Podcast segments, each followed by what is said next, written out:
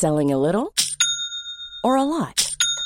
Shopify helps you do your thing however you cha-ching. Shopify is the global commerce platform that helps you sell at every stage of your business. From the launch your online shop stage to the first real life store stage, all the way to the did we just hit a million orders stage. Shopify is there to help you grow. Shopify helps you turn browsers into buyers with the internet's best converting checkout.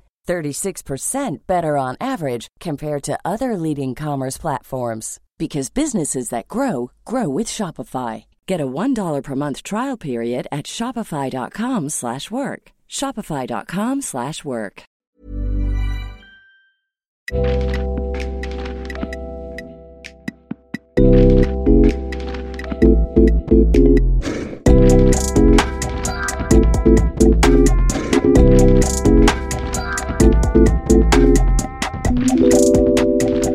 Bonsoir à toutes et bonsoir à tous. Bienvenue dans le Book Club de Mademoiselle. Le Book Club de Mademoiselle, c'est l'émission qui questionne la société à travers les livres et en compagnie de celles et ceux, et en particulier ce soir celles, qui les font.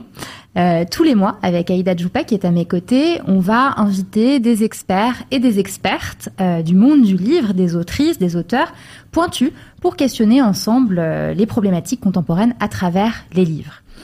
Vous nous suivez peut-être en live sur Twitch. On est peut-être aussi en live sur Instagram et TikTok, mais ce n'est pas sûr, parce qu'on a eu quelques petits soucis techniques juste avant de, commencer cette émission. Sachez en tout cas qu'elle sera disponible en replay, euh, en podcast, mais aussi euh, sur notre chaîne YouTube. Euh, et pour cette toute première édition, on a eu envie de se questionner sur un genre extrêmement populaire. Euh, mais qui est pourtant euh, boudé par euh, la presse généraliste et spécialisée. Ce genre, c'est la romance. Alors, si vous voyez pas de quoi on parle, la romance, bah, il suffit en fait de, de donner des titres de, de, de livres, de séries. je vais dire Fifty Shades of Grey, enfin Fifty Shades du coup, After, et, et puis encore plein d'autres plein d'autres noms. Euh, donc on a eu envie de se questionner sur ce genre qui est quand même majoritairement lu par des femmes et qui pourtant euh, est boudé euh, et qui pourtant pose plein de questions d'un point de vue euh, féministe euh, aussi. Pour en parler, on a invité trois intervenantes tout aussi passionnantes les unes que les autres. Donc j'ai à ma droite Camille Emmanuel, Bonsoir. qui est auteur et journaliste. Euh, auteur d'un très grand nombre de nouvelles érotiques, mais euh, aussi euh, d'autres d'autres ouvrages, dont un livre qui va être réédité en poche après-demain. qui s'appelle Ricochet. Ricochet, voilà, c'est ça. donc ben, bonsoir et merci beaucoup d'être avec nous ce merci. soir. Euh, et à votre droite, on a Karen Maury, qui est éditrice chez Hugo Roman. Bonjour. Bonsoir, merci d'être avec nous. Et, euh, et, enfin, pour compléter ce panel, on a Magali Biget. Euh, vous êtes enseignante-chercheur à l'Université de Franche-Comté et vous avez notamment écrit euh, euh beaucoup de, de, de, choses très intéressantes sur la réception Merci. de la romance euh, auprès de, des lectrices. Voilà. Euh, on commence cette émission euh, par euh, un petit questionnaire de Proust qui va nous permettre de vous connaître un petit peu mieux. voilà, ça dure pas forcément euh, toute, enfin tout le questionnaire de Proust. On va pas oui, parce que sinon ça prendrait tout. Sinon, voilà, on en, on en a, on en a pour pour toute la soirée. Euh, et cette question, c'est la suivante. Je vois que les yeux se tournent vers moi. Euh, si vous étiez une héroïne de fiction, laquelle seriez-vous? Quel type d'héroïne de fiction? Vous avez le droit de donner un nom, vous avez le droit de donner euh, un stéréotype d'héroïne de fiction. Vous avez le droit de dire je n'en ai aucune idée, je passe mon tour. voilà, on est libre. Mais dites-nous tout, peut-être. Euh, Camille, Emmanuel, vous avez peut-être une réponse? Euh... Alors, si je devais choisir de vivre dans une fiction, je sais pas quel rôle j'aurais, mais j'aimerais bien être une héroïne de Virginie Despentes. Ça serait assez cool. Très très cool. Ça serait bien. C'est-à-dire que j'aurais un destin euh, tumultueux, je pense, parce que elle traite pas toujours bien euh, ses personnages. Elle vit, elle vit des choses euh, compliquées, mais mais c'est toujours des personnages complexes et ça c'est et contemporains. Super. On s'imagine ce que serait ce destin. Et là, je suis désolée, je n'ai pas d'idée. Ah. je vais passer mon temps. Okay. Alors, à brûle pour point comme ça, je me dis que je serais peut-être euh, une héroïne de Jane Austen, féministe avant l'heure, finalement. Peut-être dans Regard préjugé, ou euh, oui, qui, oui. Pourquoi pas? Pourquoi pas? Donc plutôt dans un environnement brumeux avec une fenêtre pas très loin et voilà. Et puis et puis surtout ne pas ne pas me faire imposer les codes sociétaux qu'on a envie de, de m'imposer. Enfin, je, je pense que cette héroïne-là me plaît bien, oui. Merci pour ces réponses. Merci. Euh, alors peut-être pour rentrer dans le, dans le, dans le cœur du sujet, euh, pareil, là on avait envie de vous questionner, euh, et le point, de départ en fait de, de, de cette émission, c'est la romance. Pour vous, qu'est-ce que c'est C'est quoi la romance en fait? Comment est-ce que vous définiriez ce genre? Qui est la plus inspirée parmi vous? bah, toi, ça fait 20 ans que tu étudies euh, la romance, donc je pense que tu peux bien répondre. Enfin, disons que de mon point de vue, parce qu'on aura des points de vue différents, c'est ce qui va faire la richesse aussi, je pense, de cette émission. Pour moi, la romance, c'est un roman, donc un type de roman, dans lequel il y a un couple qui va se former, qui va subir euh, des conflits, qui va avoir des obstacles, et ça va se finir bien. C'est-à-dire depuis 1978, en fait, le, ressort principal de la romance, c'est le happy end. Donc pour moi, une romance, c'est un couple qui va subir plein de, plein de choses et on sait que ça finit bien. Donc ce qui fait que la tension narrative, aussi haute soit-elle, euh, on peut la supporter parce qu'on connaît déjà la fin. après, on pourra parler de, l'avantage ou du désavantage ou de l'intérêt ou du désintérêt qu'on a pour ce type de, de romance, mais pour moi, c'est ça une romance.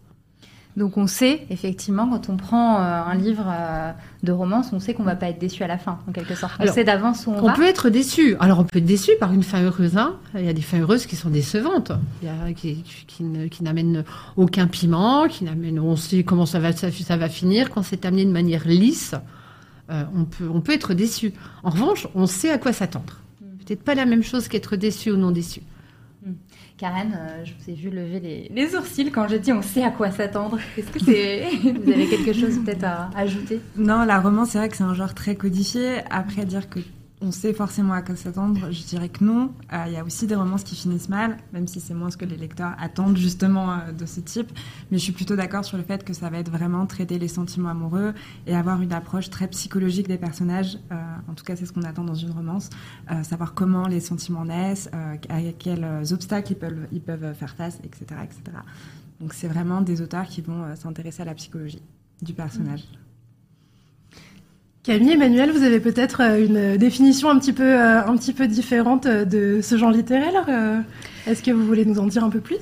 Bah Moi, j'ai une expérience qui est que pendant un an, j'ai écrit des romances érotiques, donc vraiment un genre. Il y a la romance, mais il y a aussi la romance érotique, donc avec des scènes de sexe assez explicites. C'était un job alimentaire, dans le sens où je continue mon travail de journaliste, mais j'avais ce job où je devais produire un petit peu à la chaîne, euh, des chapitres de, de romances érotiques pour une maison d'édition qui me commandait en fait. Euh, il me disait il faut, il te faut un milliardaire, il te faut une jeune fille euh, naïve, 25 ans, qui va découvrir l'amour. Et j'écrivais comme ça mes histoires de, de milliardaires. En effet, j'avais j'avais quelque chose narrativement très simple, une rencontre, impossible, un amour impossible aussi. Je pense que c'est important. L'obstacle au départ, c'est ça. Pourquoi? Parce que euh, le milliardaire, il a une faille intérieure qui lui empêche de s'engager. J'avais souvent voilà ce, ce guideline-là.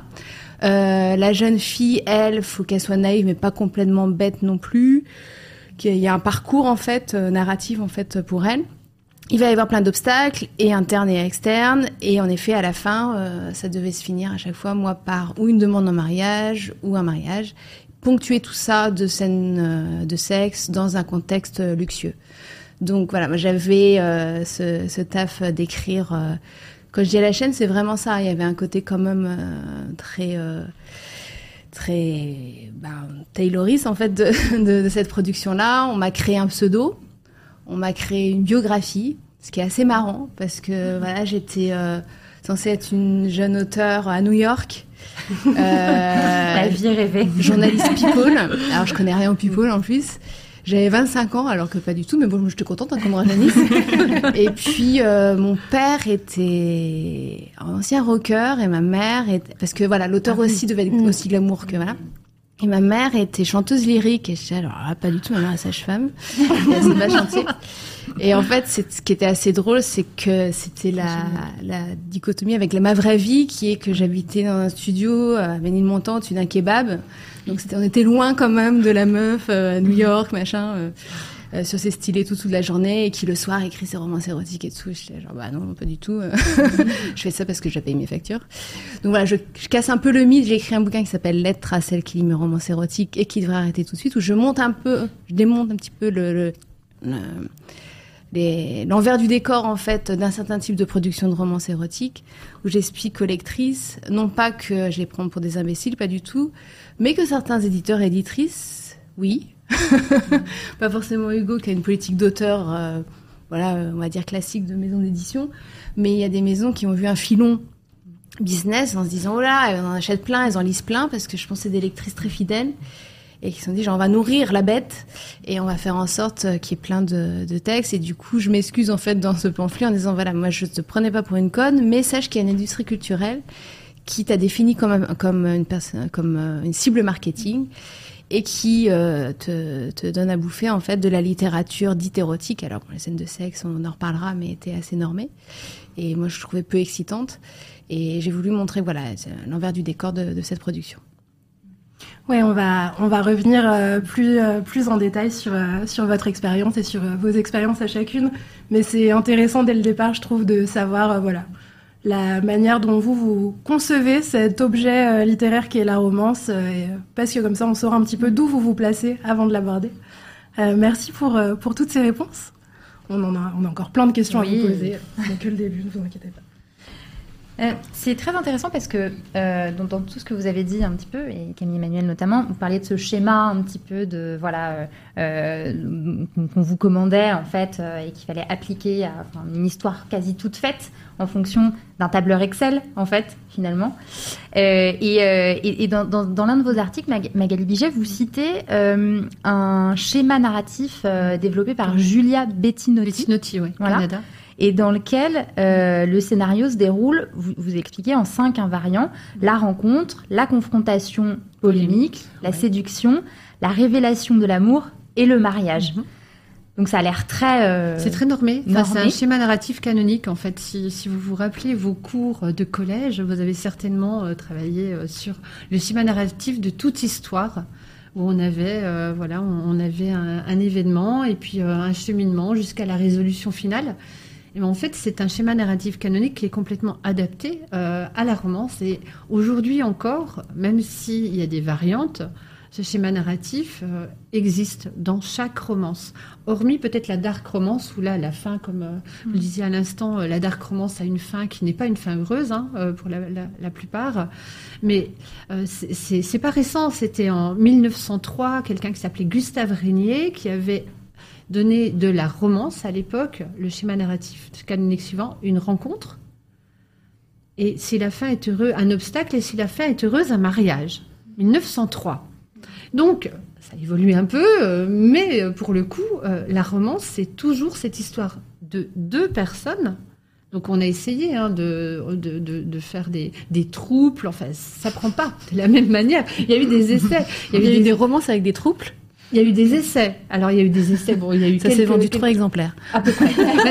c'est comme, comme, la romance manga euh, d'un éditeur, c'était il y a une quinzaine d'années, avant l'engouement tel qu'on le connaît aujourd'hui pour le manga. La romance manga importée en France, ils ont fait quatre numéros, je crois. Hmm. Non, ils sont collectors, pour le coup. Mais voilà, c'est un schéma narratif qu'on appelle canonique parce que euh, c'est une déclinaison à l'infini sur le même. Le même au sens euh, l'identique et le plaisir de la répétition.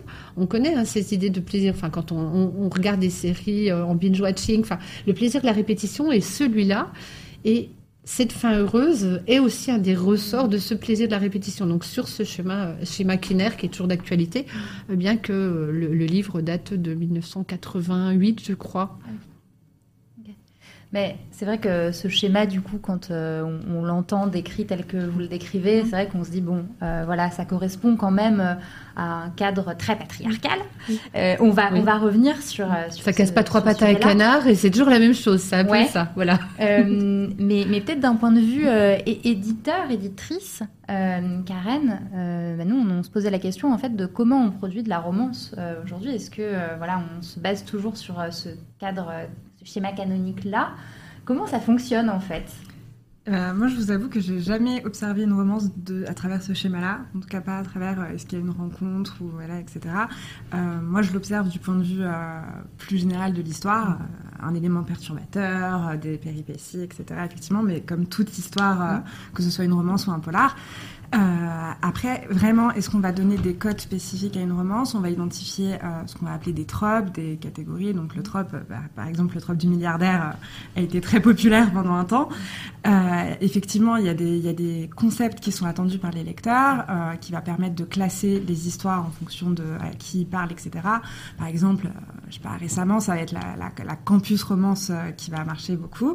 bon, bah voilà, ça se passe à l'université, mais c'est un trope. C'est pas, ça, ça va pas guider complètement l'histoire en elle-même. Et, euh, et, même si une romance peut appartenir à des codes, c'est pas euh, quelque chose qui va être dicté non plus du début à la fin.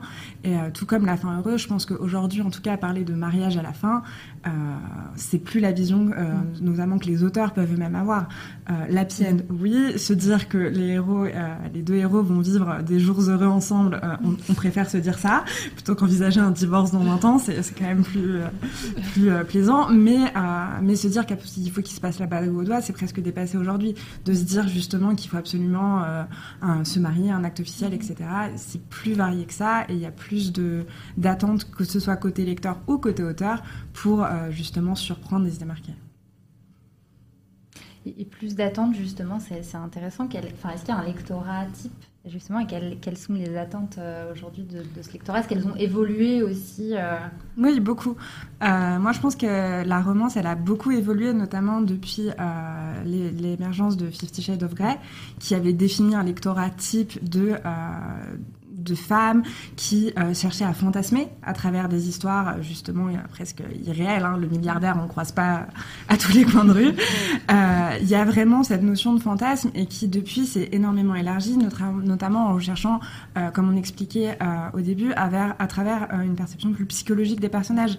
C'est que vraiment il va y avoir une veine qui va être vraiment autour du rêve et une veine qui va être autour d'essayer de comprendre, de décortiquer et donc à travers celle-là d'aborder des sujets peut-être plus même clairement plus compliqués, euh, qui peuvent être euh, la violence, euh, la violence, les abus, ce genre de choses, et comment psychologiquement un personnage va se dépasser.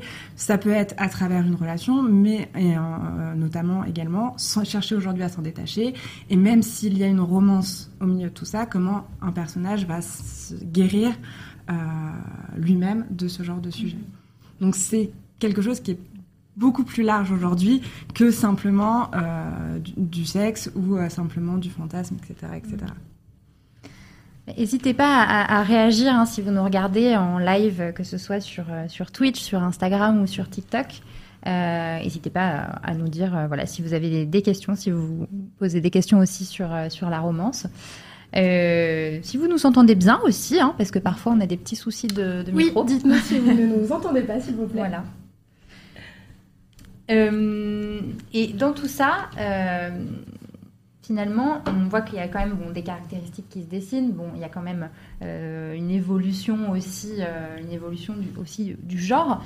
mais finalement, pourquoi aujourd'hui c'est, Et puis il y, a des succès. Hein. On parlait de, Captive, qui est un, un, un roman qui a, qui a cartonné. Je ne sais plus combien de millions de, en gros, on est sur un, record de vente euh, ces derniers temps en France. Hein. je crois qu'on était autour de 7 millions. Après, j'ai pas les chiffres sous les yeux, mais euh, des très très gros chiffres euh, pour pour Captive, qui est un ouvrage de dark romance. qui a été clairement boudé par la presse parce que on en a très très peu entendu parler et qui a été écrit par une, une autrice qui, il me semble, a commencé sur Wattpad ou en tout cas sur des plateformes d'écriture accessible à, toutes et qui a commencé du coup en tant qu'amatrice et qui se retrouve aujourd'hui euh, un petit peu une superstar du genre. euh, sans avoir d'espace médiatique ou prendre la parole, ce qui est assez étonnant en tout cas, moi, sans être une, une spécialiste du genre, ni de la romance, ni de la dark romance, ça m'interroge beaucoup, cette idée de de monde dans lequel il y a des ouvrages qui sont archi populaires, qui représentent un secteur de vente qui est énorme en France, qui mobilise aussi un lectorat qui est très impliqué, qui est attaché à ce qu'il lit et qui se, bah voilà, se crée et se forme en communauté, notamment sur, euh, sur Internet et sur les plateformes d'écriture. Et qu'autour de ça, on est un silence presque total de la part, euh, bah voilà, de, du monde de la culture peut-être, euh, du monde des médias en tout cas, qu'on qu'on passe presque à côté de, de ce mouvement qui est aussi, je pense, un mouvement révélateur de plein de choses sur la culture et sur ce qui se passe en ce moment autour de nous en France. Euh, euh, et, d'ailleurs, je pense qu'il y a aussi plein de succès qu'on peut citer de, romances qui sont pas seulement des livres, mais je pense euh, à la période des chroniques de Bridgerton sur Netflix pendant le confinement, où on en a énormément parlé, où en fait ça a peu été catégorisé comme, comme de la romance au sens mm. littéraire, alors que c'est tiré d'un livre à la base. Je sais pas ce, ce que les ventes ont donné d'ailleurs, vous le saurez peut-être mieux que moi. Mais voilà, du coup, on est, mm. on est sur des, des gros mouvements culturels qui se produisent. Et je suis très contente aujourd'hui qu'on puisse, euh, qu'on puisse aborder le sujet. on parlait un petit peu des, des évolutions de ce que c'est que la romance aujourd'hui et des évolutions du lectorat. Peut-être qu'on peut un petit peu revenir sur ce, ce lectorat type finalement de, de la romance. Peut-être qu'on peut avoir euh, un retour euh, bah, peut-être de vous, Magali Biget, vu que vous, aviez vous avez travaillé sur le sujet Alors, je vais peut-être vous décevoir, il n'y a pas de lectorat type. Nous sommes déçus. Euh, il n'y a pas de lectorat type, c'est-à-dire que pour certains types de romances, éventuellement, euh, pour After, euh, évidemment, After, bon, bah, c'est pareil, hein, c'était Anatode avait écrit sur Wattpad, elle a tout écrit sur son téléphone, c'est pourquoi ses chapitres étaient très courts et qu'elle était la reine du cliffhanger, donc elle écrivait très vite et ça accrochait. Mais donc pour ce genre de romance, c'est bon, du casse 25, hein, un peu plus ou à peine. mais il n'y a pas de lectorat type, c'est-à-dire que la lectrice de romance, presque tout genre confondu, sauf des genres vraiment euh, très orientés, comme, euh, euh, soit la dark romance, où on vient de le voir, le type de soit 365 jours, soit, soit after. C'est la femme, principalement, mais il y a de plus en plus d'hommes. Donc en fait, je pense qu'on est à peu près une proportion de 20% d'hommes dans le lectorat de mhm. romance, euh, le, reste étant 80% environ de femmes, toutes romances confondues. Je parle de romances sérielles, hein, de type sériel. Euh, c'est la, femme jusqu'à 80 ans et plus, et euh, c'est la jeune fille à partir de 13-14 ans. On le voit d'ailleurs sur les plateformes type Wattpad, les fanfictions de romance euh, font des, émules. Enfin, les fanfictions de romance sont lues des milliers, des milliers et des milliers de fois. Vous avez dit le mot pivot et le mot presque magique. Vous avez parlé de communauté. les lectrices de romance, en fait, font malgré elles ou euh, elles, font communauté. Mm-hmm. C'est-à-dire que déjà, elles se battent contre tous les stéréotypes qui, qui sont euh, sur elles par rebond de leur propre pratique. Elles, elles sont déclassées par rebond de leur enfin, lecture qui sont la romance. Donc déjà, elles ont cette espèce de carcan. Donc un peu moins depuis Fifty Shades, mais c'est quelque chose qui se porte depuis longtemps, depuis le bovarisme, 1892 hein, quand même. Euh, c'est pas, pas hier.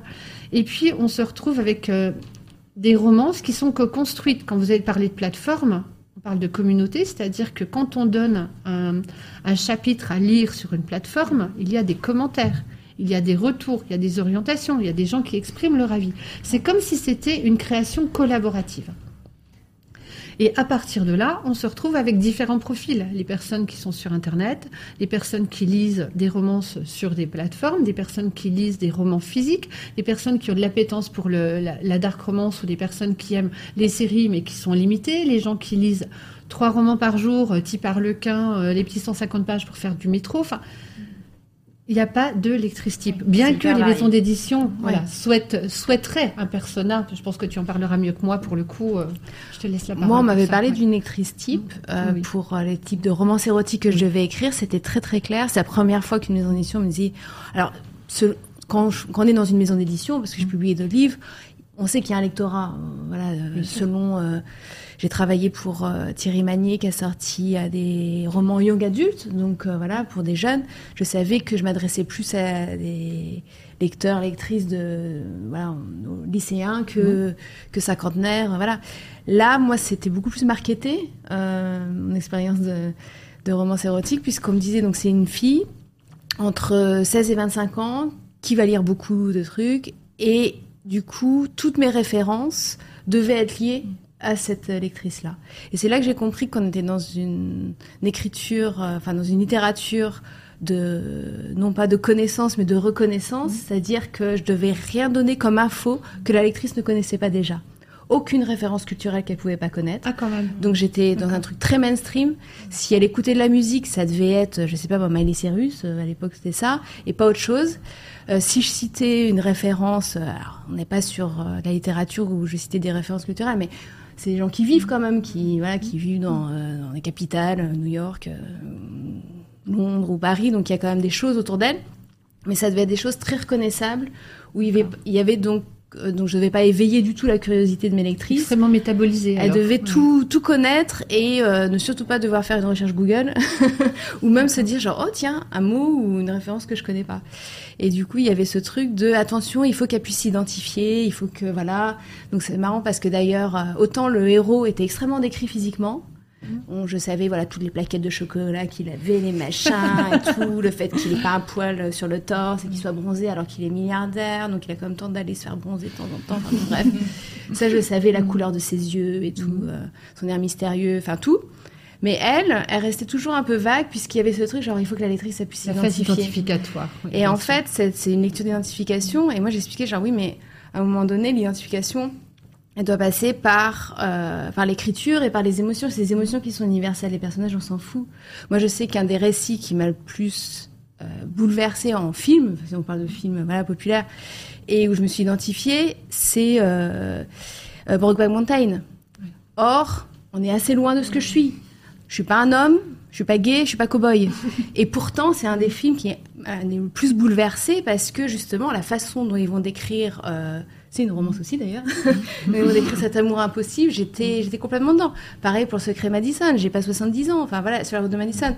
Donc en fait, moi j'étais en désaccord avec la maison d'édition en disant ce qui compte l'identification et là où la littérature est forte, c'est que justement à travers des histoires de vie, des personnages, des milieux, des mhm. univers totalement à rebours de ce qu'on peut vivre, il y a quand même c'est cette force de l'écriture de pouvoir nous faire rentrer dans là-dedans.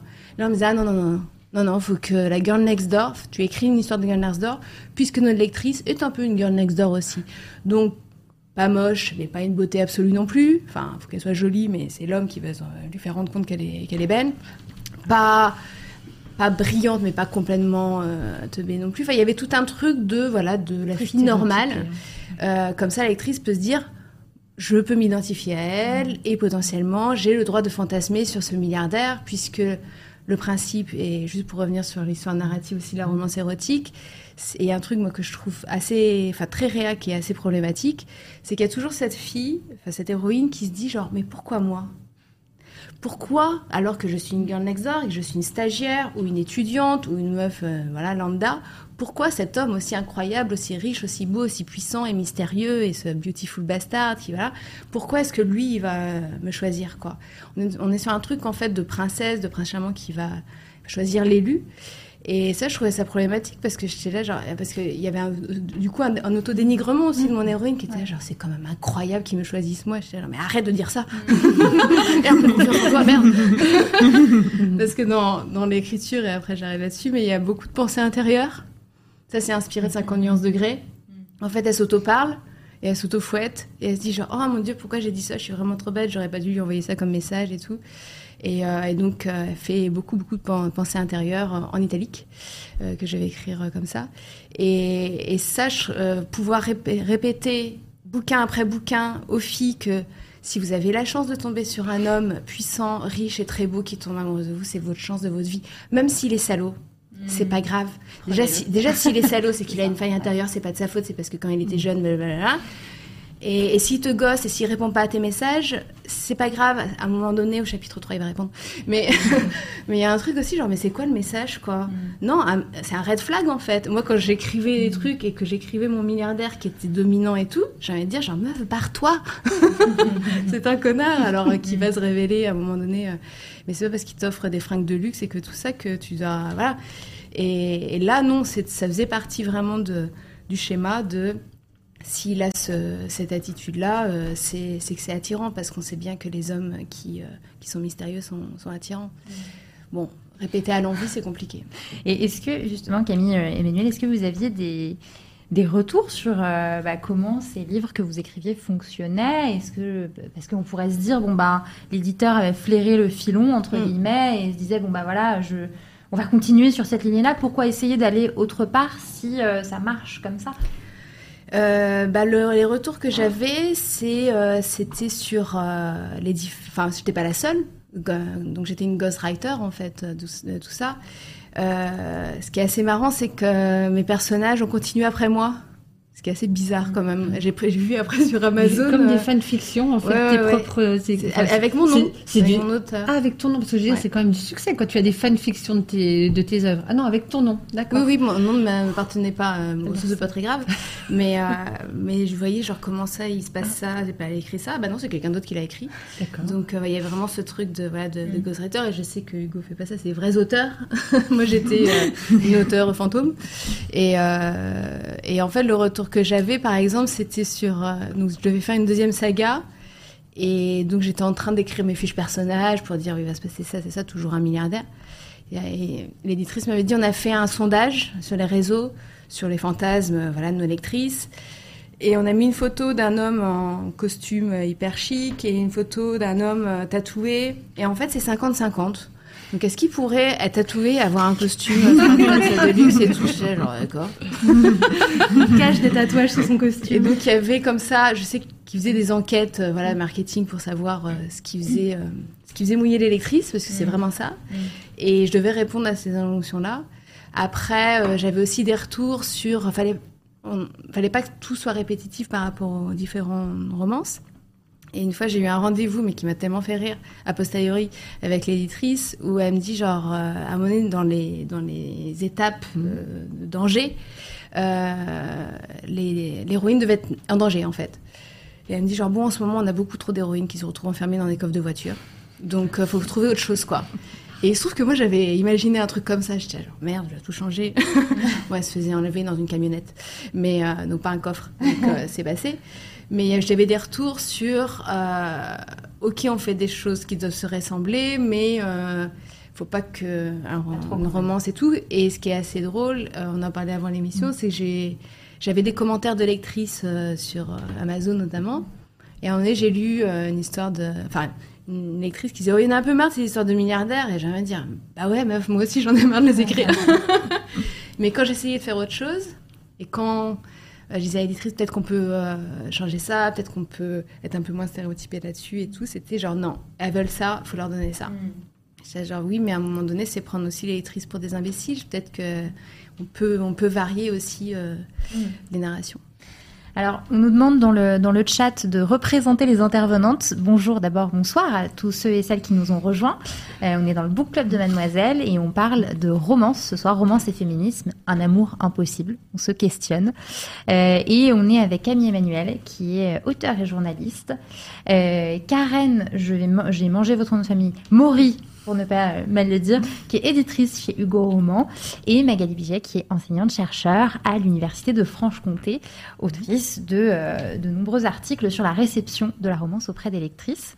Euh, dans cette émission, on a des petites chroniques euh, aussi dans lesquelles on a envie de mettre en avant d'autres livres, pas forcément en lien avec la thématique de, de l'émission, et et dans, dans, dans, dans la chronique euh, qui arrive, Aïda, tu vas nous parler d'un livre qui est passé sous les radars euh, et qui pourtant mériterait euh, qu'on en parle et qu'on le lise.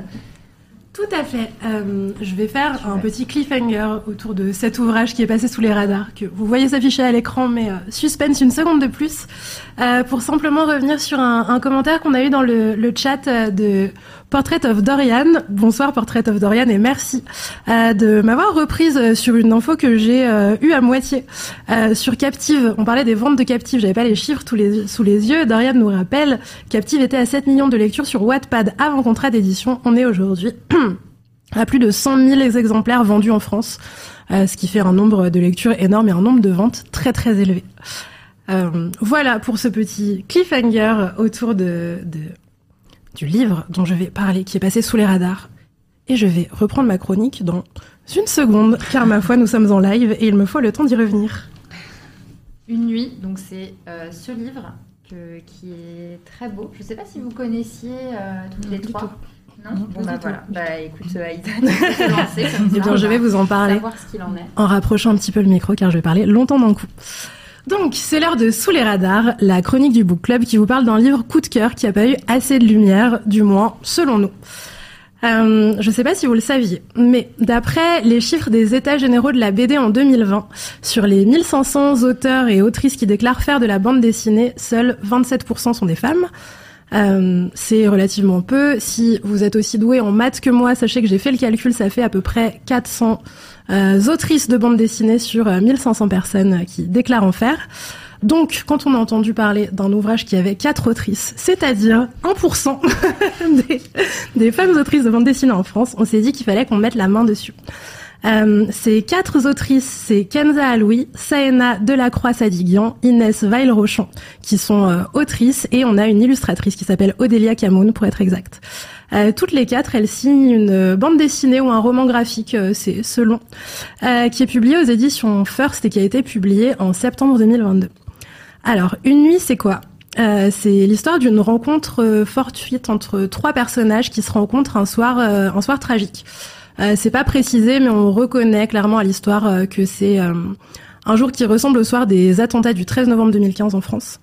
Euh, et dans la panique, ces trois personnages qui ne se connaissent pas se retrouvent euh, cachés ensemble en fait. Elles se retrouvent chez le grand-père de l'une d'entre elles.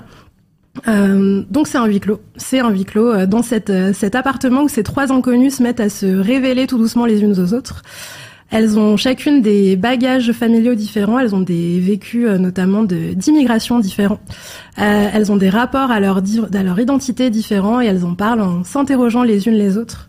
Euh, dans ce livre, on aborde la religion, on aborde la nationalité, on aborde la manière dont on nous regarde et on nous perçoit en France quand on est une femme racisée.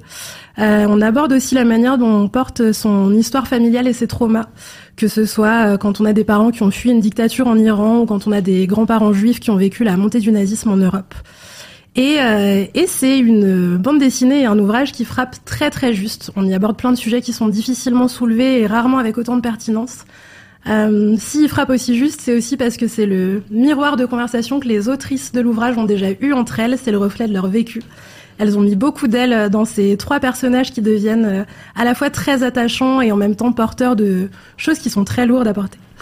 Euh, et en plus, euh, cette histoire, en plus d'être euh, très belle à lire, elle est aussi très belle à regarder. On y trouve de la calligraphie notamment faite par l'une des autrices. On a une, un trait graphique qui change en fonction des histoires, en fonction de ce qu'on essaye de raconter, des scénettes qui se jouent.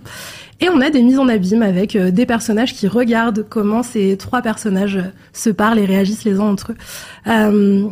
C'est très beau, c'est très puissant et, euh, et en même temps euh, c'est feel good à la fin parce qu'en vrai on aime bien quand ça se finit bien comme dans la romance.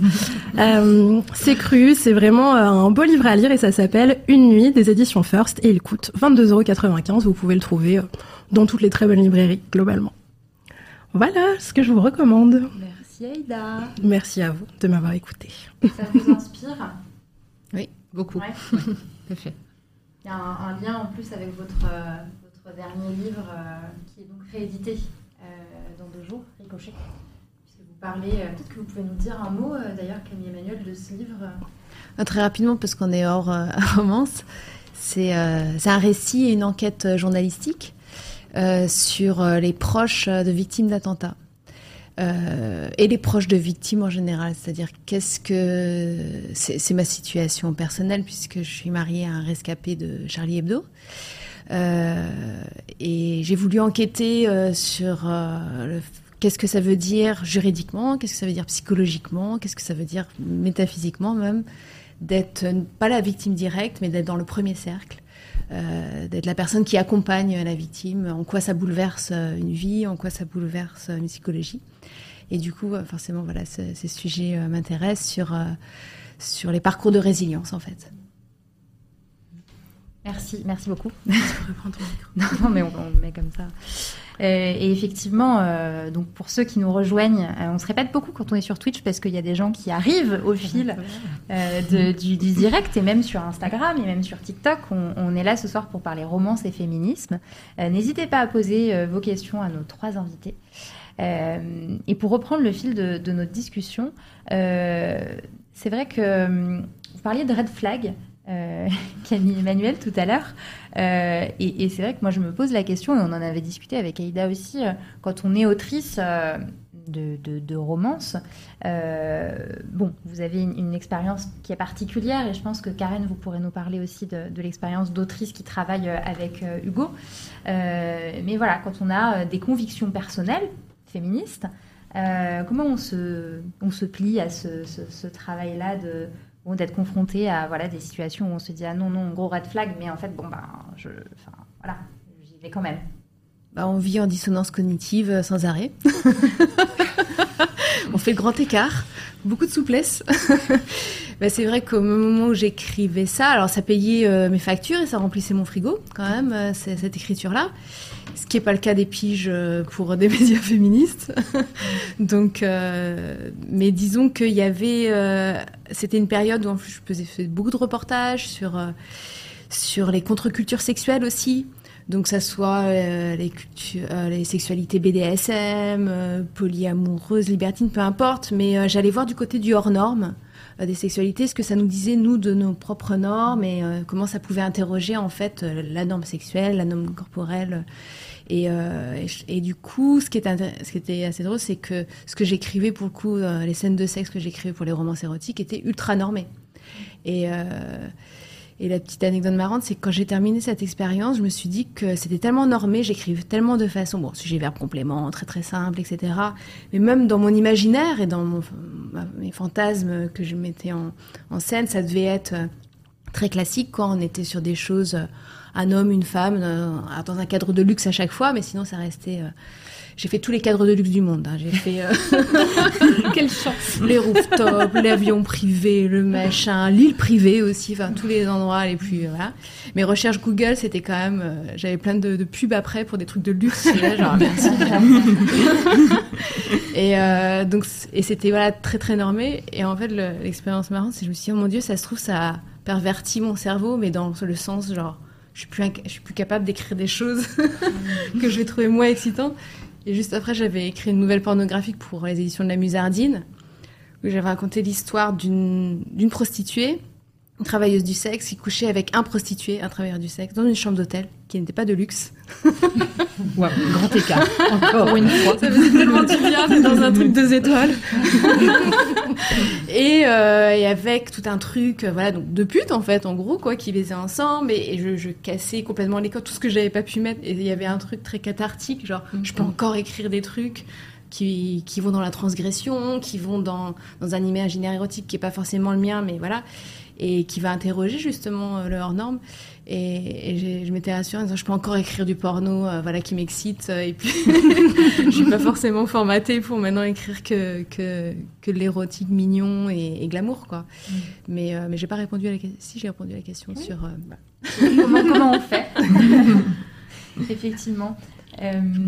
et Magali Biget, vous qui avez bien étudié ce, ce, genre, mm-hmm. en quoi on peut dire que voilà, selon les critères établis dont on parlait tout à l'heure, euh, ça correspond à un système patriarcal. Euh, euh, ça reproduit en tout cas ce schéma. Alors, ça, reproduit extrêmement longtemps ce schéma, ça le reproduit toujours, mais pas systématiquement. Et on constate heureusement depuis 7-8 ans quand même euh, une diversité dans la romance. On a des couples homosexuels, euh, on n'a pas forcément des couples où l'un prend euh, le dessus sur l'autre. on a des conflits, bien sûr, parce que pour qu'il y ait un happy il faut qu'il y ait un conflit au départ ou au moins au milieu, puisque il y aurait rien à raconter. On sait bien que les histoires sont faites de péripéties. Mais euh, fort heureusement, on, échappe de plus en plus à ça. Mais il y a encore une appétence et il y a toujours un public pour des romances, oui, qui ont euh, encore ces traits euh, du patriarcat. Mais j'aimerais quand même souligner quelque chose de très important qu'on oublie souvent. Ce n'est pas parce qu'on lit de la romance avec ces codes, que ce soit un milliardaire, une héroïne plus jeune ou euh, inexpérimentée ou, d'autres, hein, ce n'est pas parce qu'on les lit qu'on les cherche dans le quotidien ou qu'on les aime dans le quotidien. Il faut vraiment savoir faire la distinction, parce que j'entends encore trop souvent aujourd'hui des lectrices de romance, fort heureusement moins qu'il y a 10 ou 15 ans, mais qui se retrouvent déclassées par rebond de leur pratique littéraire. Tu lis de la romance, t'es une bécasse. En gros, c'est ça. Enfin, pour l'anecdote, il y a une vingtaine d'années, je, voulais euh, interagir avec un forum de discussion sur les romances qui s'appelait lesromantiques.com. Pendant deux ans, j'ai dû montrer patte blanche parce qu'elles imaginaient que j'étais, selon leur dire, une énième sociologue qui était là pour les montrer comme des bécasses. Et pendant deux ans, bah, enfin, je suis allée régulièrement sur le forum, j'ai discuté avec elle de plein d'autres choses. Il y avait aussi euh, des soucis d'appart, des choses comme ça. Donc quand je pouvais donner des renseignements, je faisais. Puis au bout d'un moment, elle s'est rendue compte que non, je n'étais pas là pour les montrer comme des bécages. Je m'intéressais vraiment à leur pratique de lecture sans les juger. Je ne me suis jamais posé scientifiquement la question de la littérarité de la romance. 50 nuances degrés, bon, à mon titre, enfin, personnellement, j'ai un avis. Scientifiquement, je n'en ai pas. Ce qui m'intéresse, c'est la, la réception, ce qu'en font les lectrices. Le contenu, qui est un grand L ou un petit L, pour moi, c'est de la littérature.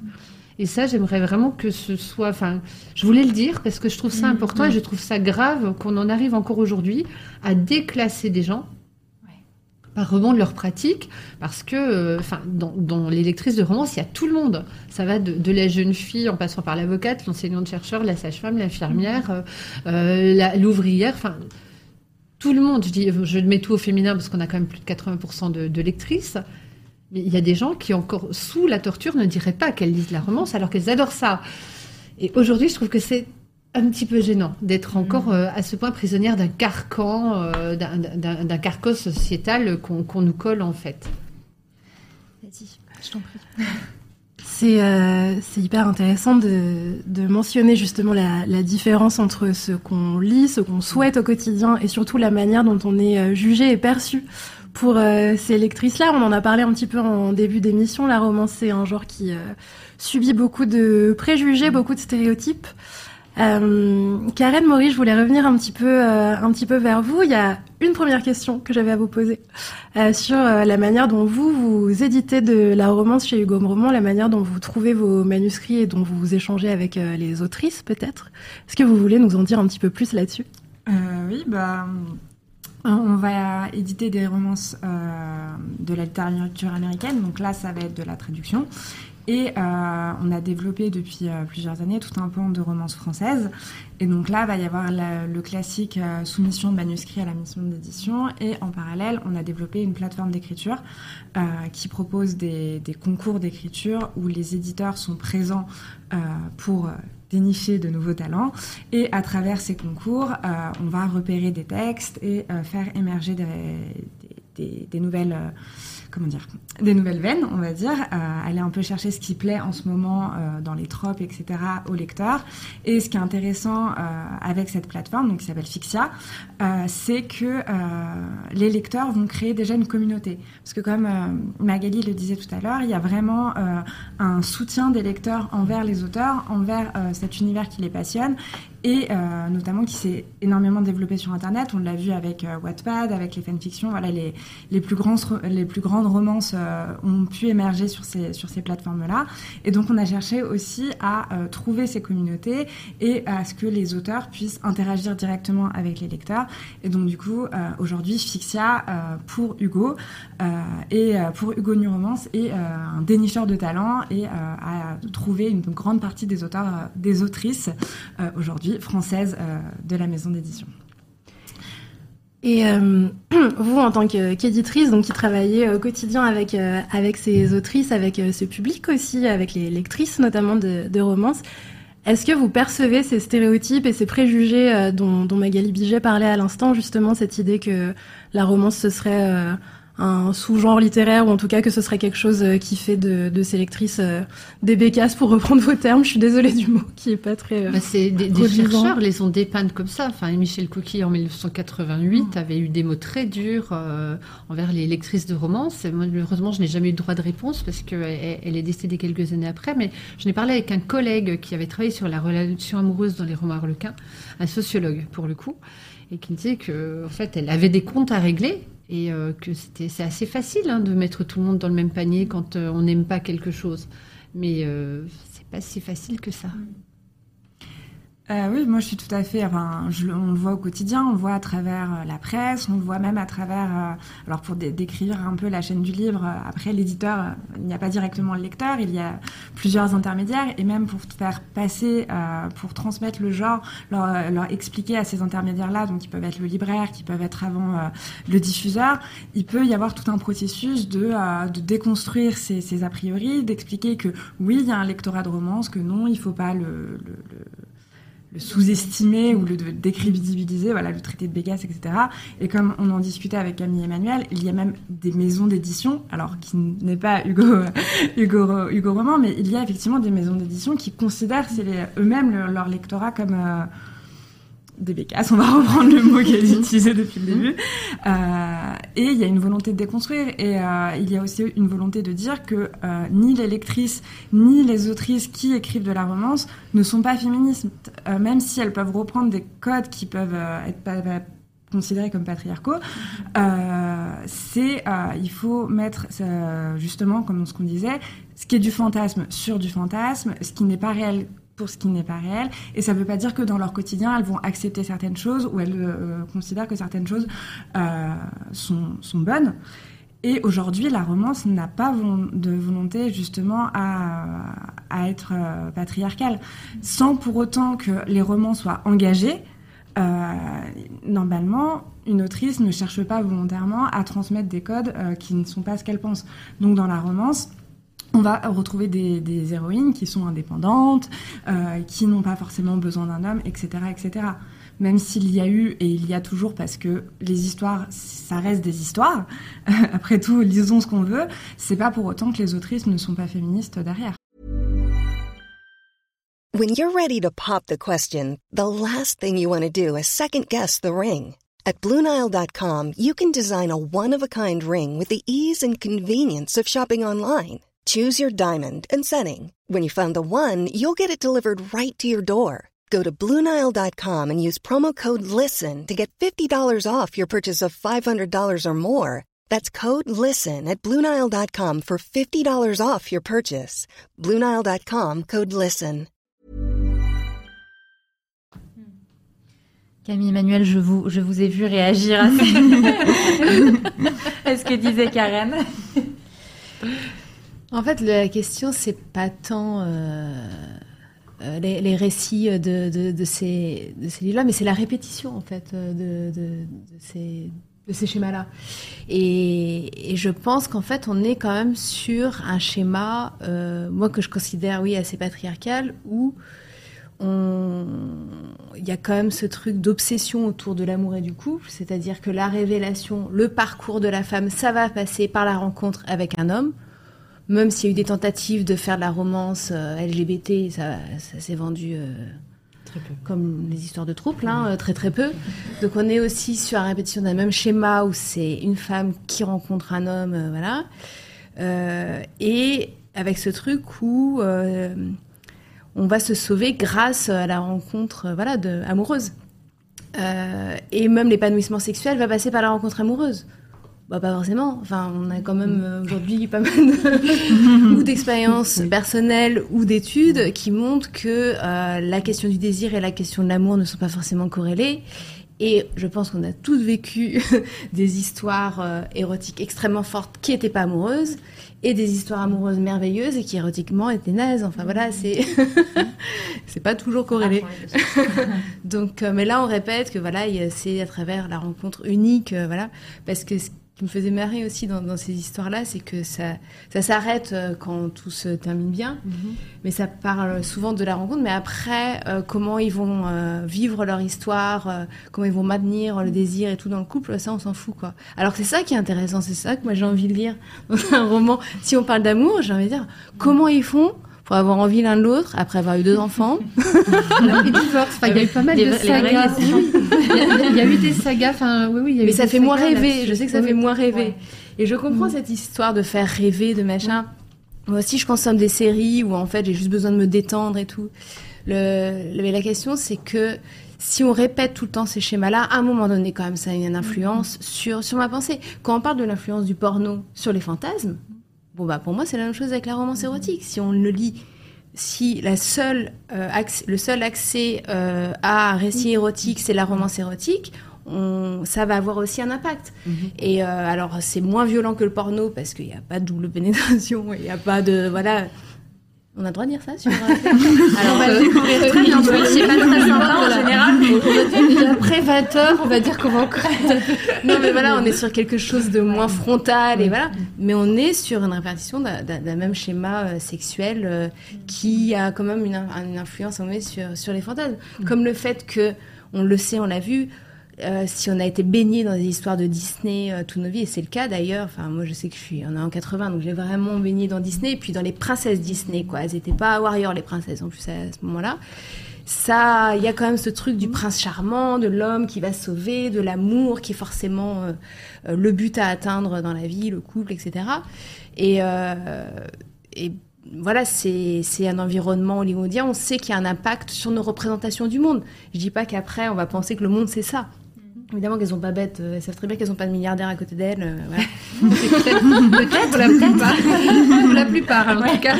D'ailleurs, j'avais fait une étude sur, euh, en disant comment, enfin, on sait que c'est pas possible, et j'avais regardé le nombre de milliardaires qu'il y avait dans le monde et qui étaient les milliardaires.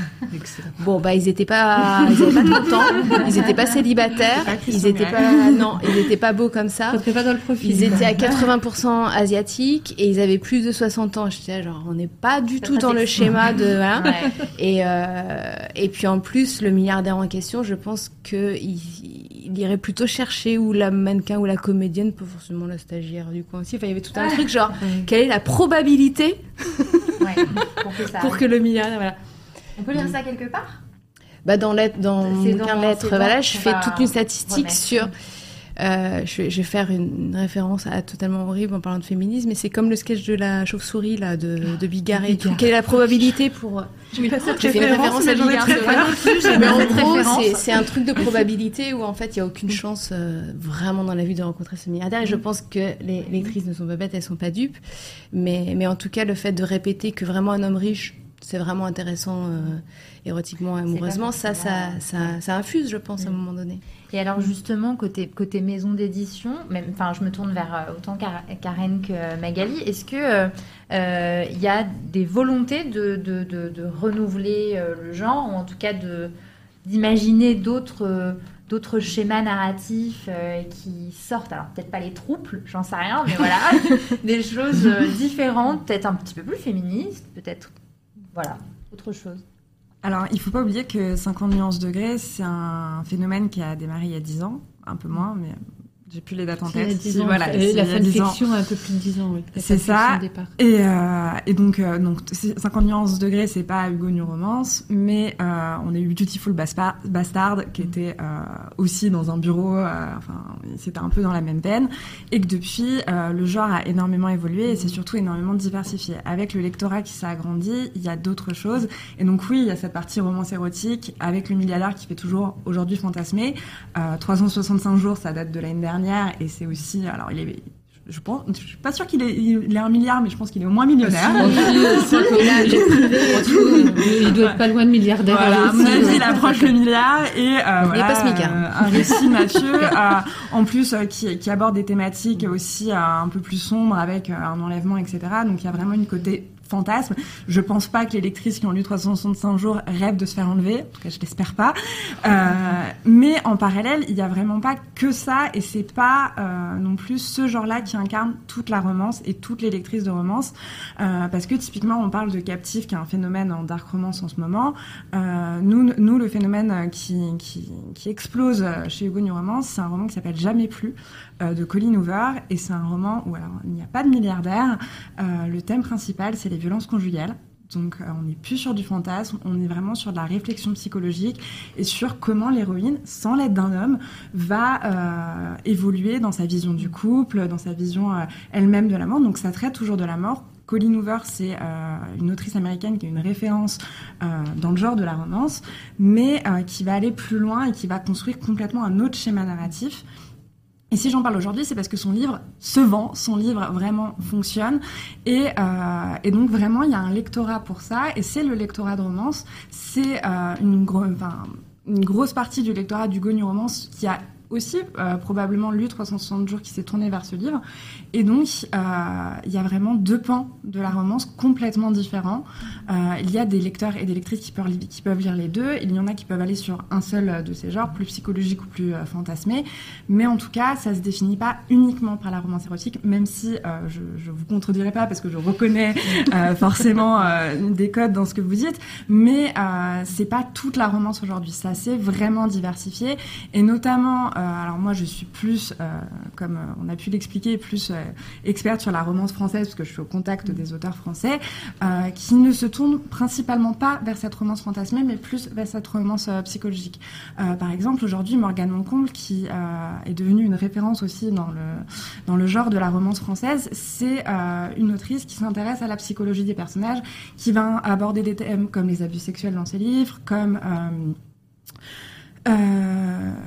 j'ai plus de, enfin j'ai plus de thématiques grandes en tête, mais qui va aussi euh, vraiment chercher à comprendre euh, comment les personnages en viennent à tomber amoureux, ce qu'on disait au tout début, et pas uniquement à appliquer des codes.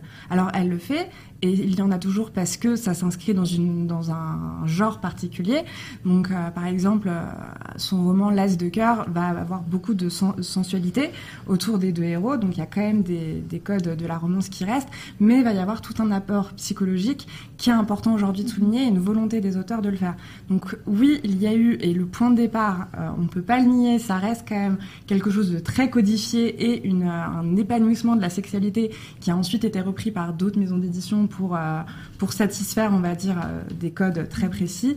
Mais euh, ça s'est énormément élargi en 10 ans et c'est l'avantage de ce, de ce genre littéraire qui évolue très très vite notamment parce que les communautés sont en interaction constante et donc du coup vraiment euh, aujourd'hui on peut dire que par exemple c'est l'émergence de la dark romance euh, notamment avec Captive qui avait un peu commencé à émerger. C'est euh, c'est quelque chose qui a émergé en tout cas aussi aussi violemment très récemment. La dark romance existe depuis très longtemps mais vraiment ça a des pics comme ça d'intérêt qui, qui varient et on est toujours à l'affût de qu'est-ce que demain va plaire ça change tout le temps. Enfin, en tout cas, moi, c'est ce que, ce que je ressens à travers, euh, à travers je, les auteurs. Je me permets de rebondir sur. Euh, Karen, vous parlez de, la, de s'intéresser beaucoup à la psychologie des personnages, voilà, de, des scènes de sexe qui sont pas forcément récurrentes, euh, ou en tout cas euh, pas autant qu'on l'imagine. Euh, et on en discutait avec Aïda tout à l'heure, on se posait la question. De, de, certains livres qui, qui, ont, qui sont sortis récemment, qui sont pas qualifiés de romance et qui pourtant on pourrait en avoir les codes.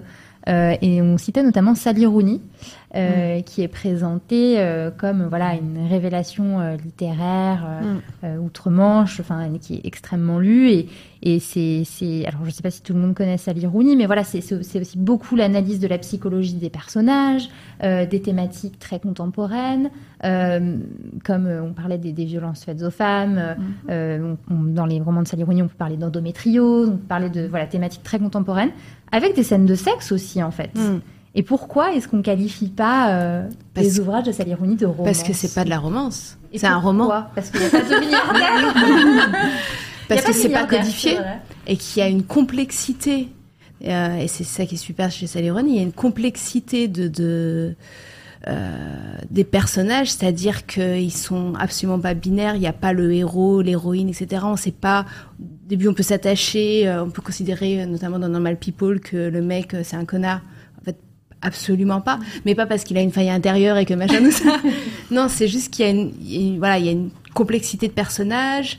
Il y a, c'est pas rythmé par euh, les fameux trucs de obstacles, de machin, de ça se termine bien. Je sais même pas si ça se termine bien d'ailleurs, de Malpopo, je m'en souviens plus. Mais en tout cas, il y a, il y a une plume où en fait elle raconte une histoire que personne n'a jamais lue ou alors pas comme ça. Parce qu'en fait, la romance, ça vient de l'histoire d'amour, et en fait, Shakespeare aussi, c'est de la romance. je veux dire, c'est une histoire d'amour. Tout peut être ça a toujours existé. Après, ce qui pour moi fait littérature, c'est quand une plume apporte un autre regard, une autre histoire, etc. Mm. Donc c'est l'ironie, pour moi, c'est pas de la romance puisqu'elle rentre pas dans les codes d'un genre précis, euh, mm. voilà. Elle va inventer sa propre littérature, c'est un, un, roman. Mais là où c'est intéressant, c'est que c'est, ça reste euh, et c'est un best-seller. Donc, euh, on peut aujourd'hui écrire des histoires d'amour contemporaines euh, où il y a du sexe aussi. Les scènes de sexe sont absolument fabuleuses et la série aussi euh, est bien tournée par rapport à ça.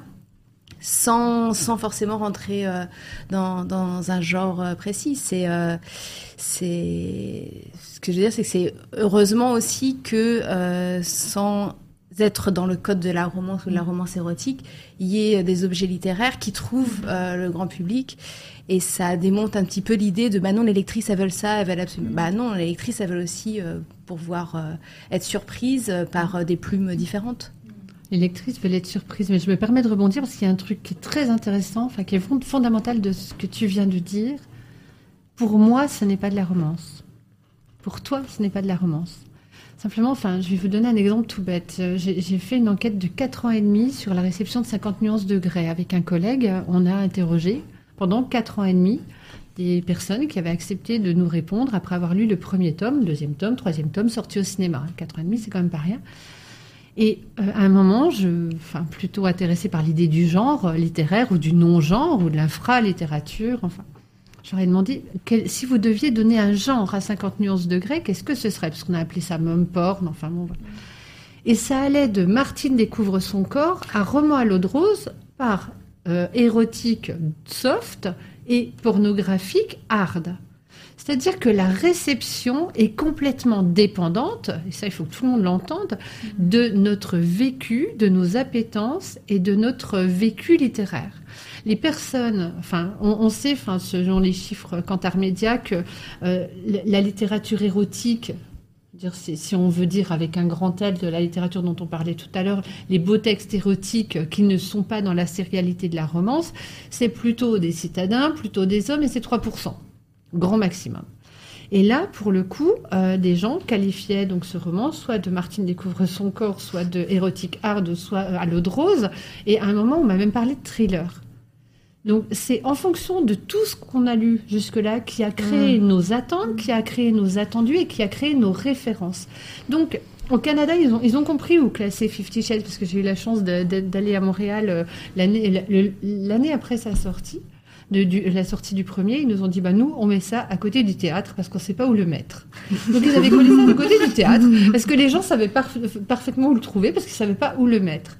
Et c'est, enfin, cette réception-là, donc pour toi, c'est pas de la romance, mais je suis certaine que pour certaines personnes, c'est de la romance, en fonction de ce qu'elles ont lu. De ce qu'elles pas marketé comme ça. Voilà, ce n'est pas marketé comme ça. Et ça, ça c'est la différence fondamentale. Là, tu as, dit le, truc le plus important.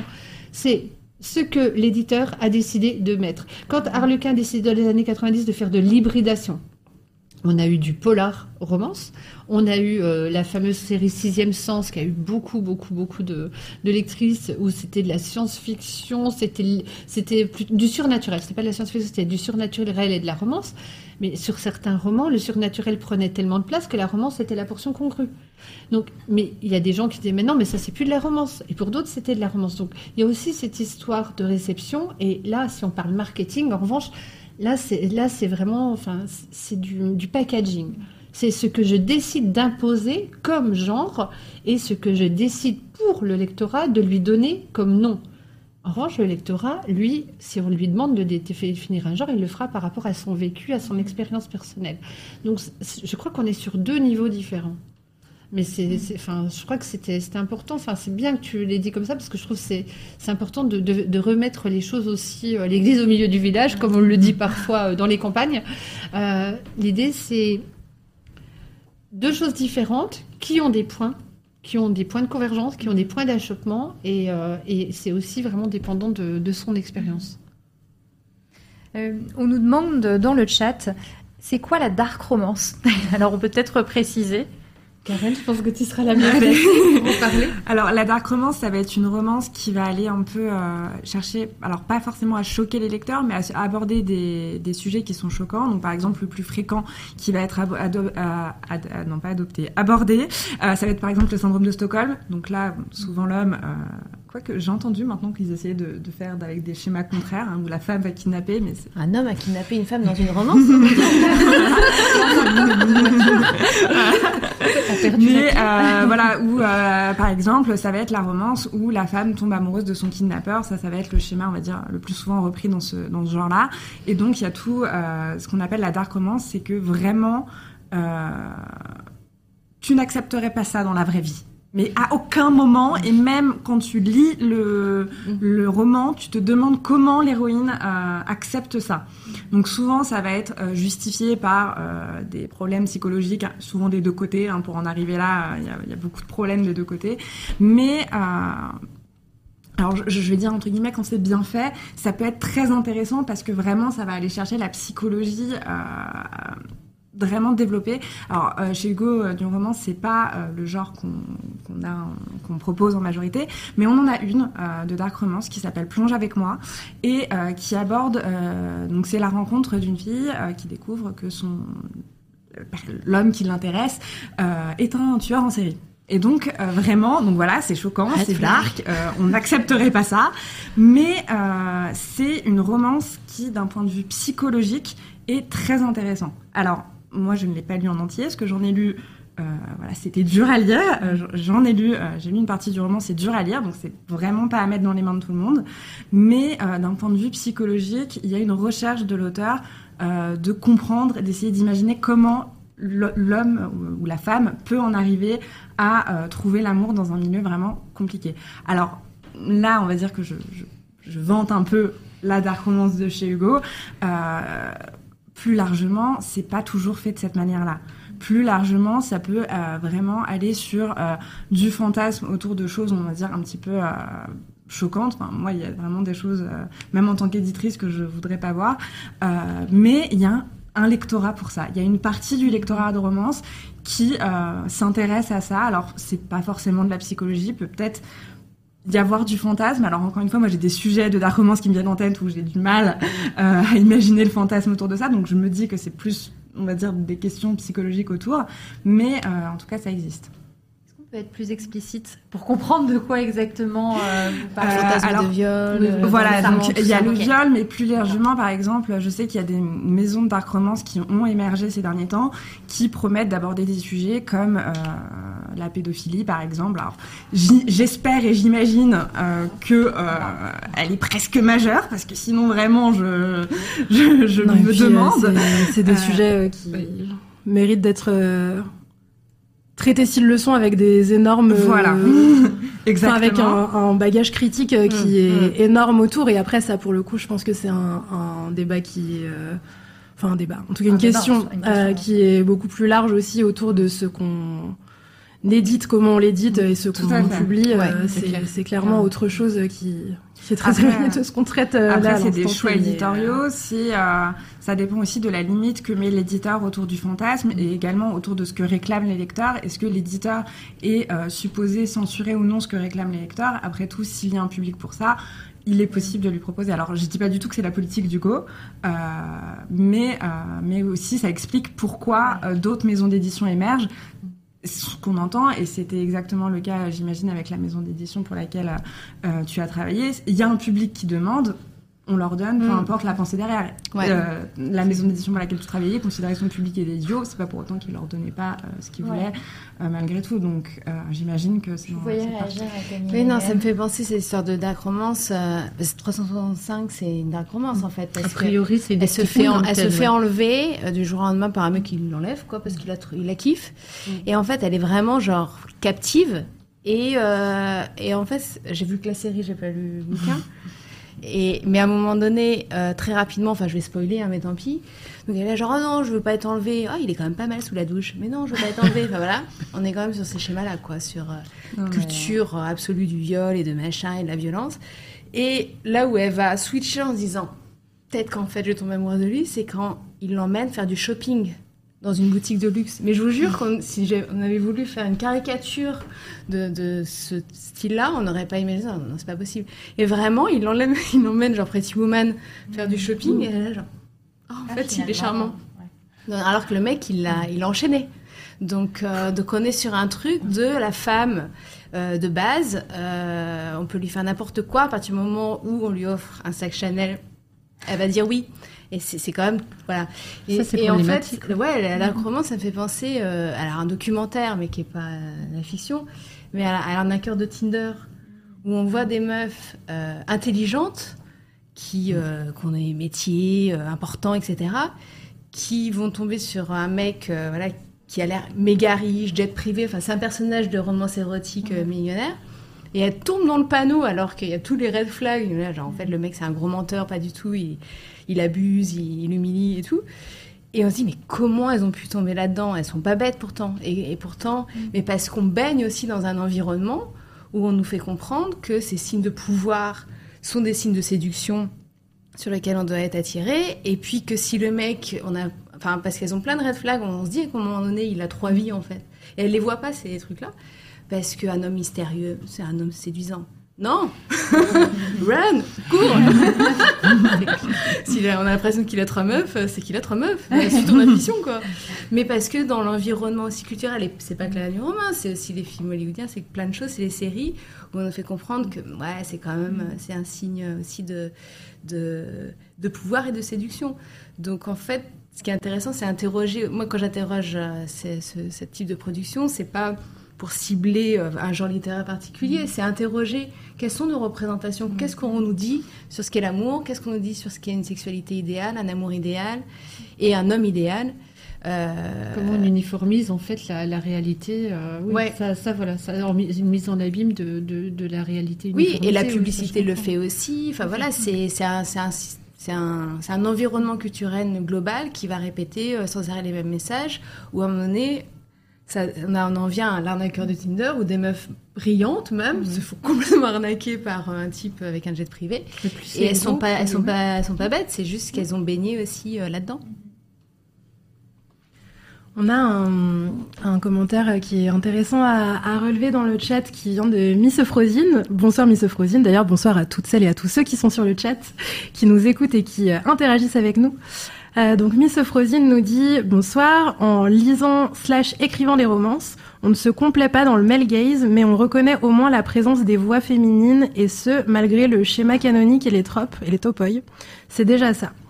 Euh, c'est vrai que c'est un, un, truc qu'on a abordé un petit peu, euh, un petit peu rapidement, mais on est quand même aussi sur un, un genre qui est euh, pas seulement lu majoritairement par des femmes, il est aussi écrit et produit majoritairement par des femmes. Est-ce que ça suffit? À pouvoir se dire qu'on va sortir du, du male gaze et euh, ne rien faire euh, de patriarcal parce que c'est des femmes qui le produisent euh, Je suis pas sûre. En tout cas, j'ai l'impression que c'est pas ce qu'on en attend. mais voilà, en tout cas, en tout cas, c'était effectivement important de, le soulever. Merci, Miss Frosine. Je sais pas si vous, ça vous évoque des choses particulières, cette cette remarque et cette réflexion. Est-ce qu'il y a des hommes qui écrivent de la romance d'ailleurs?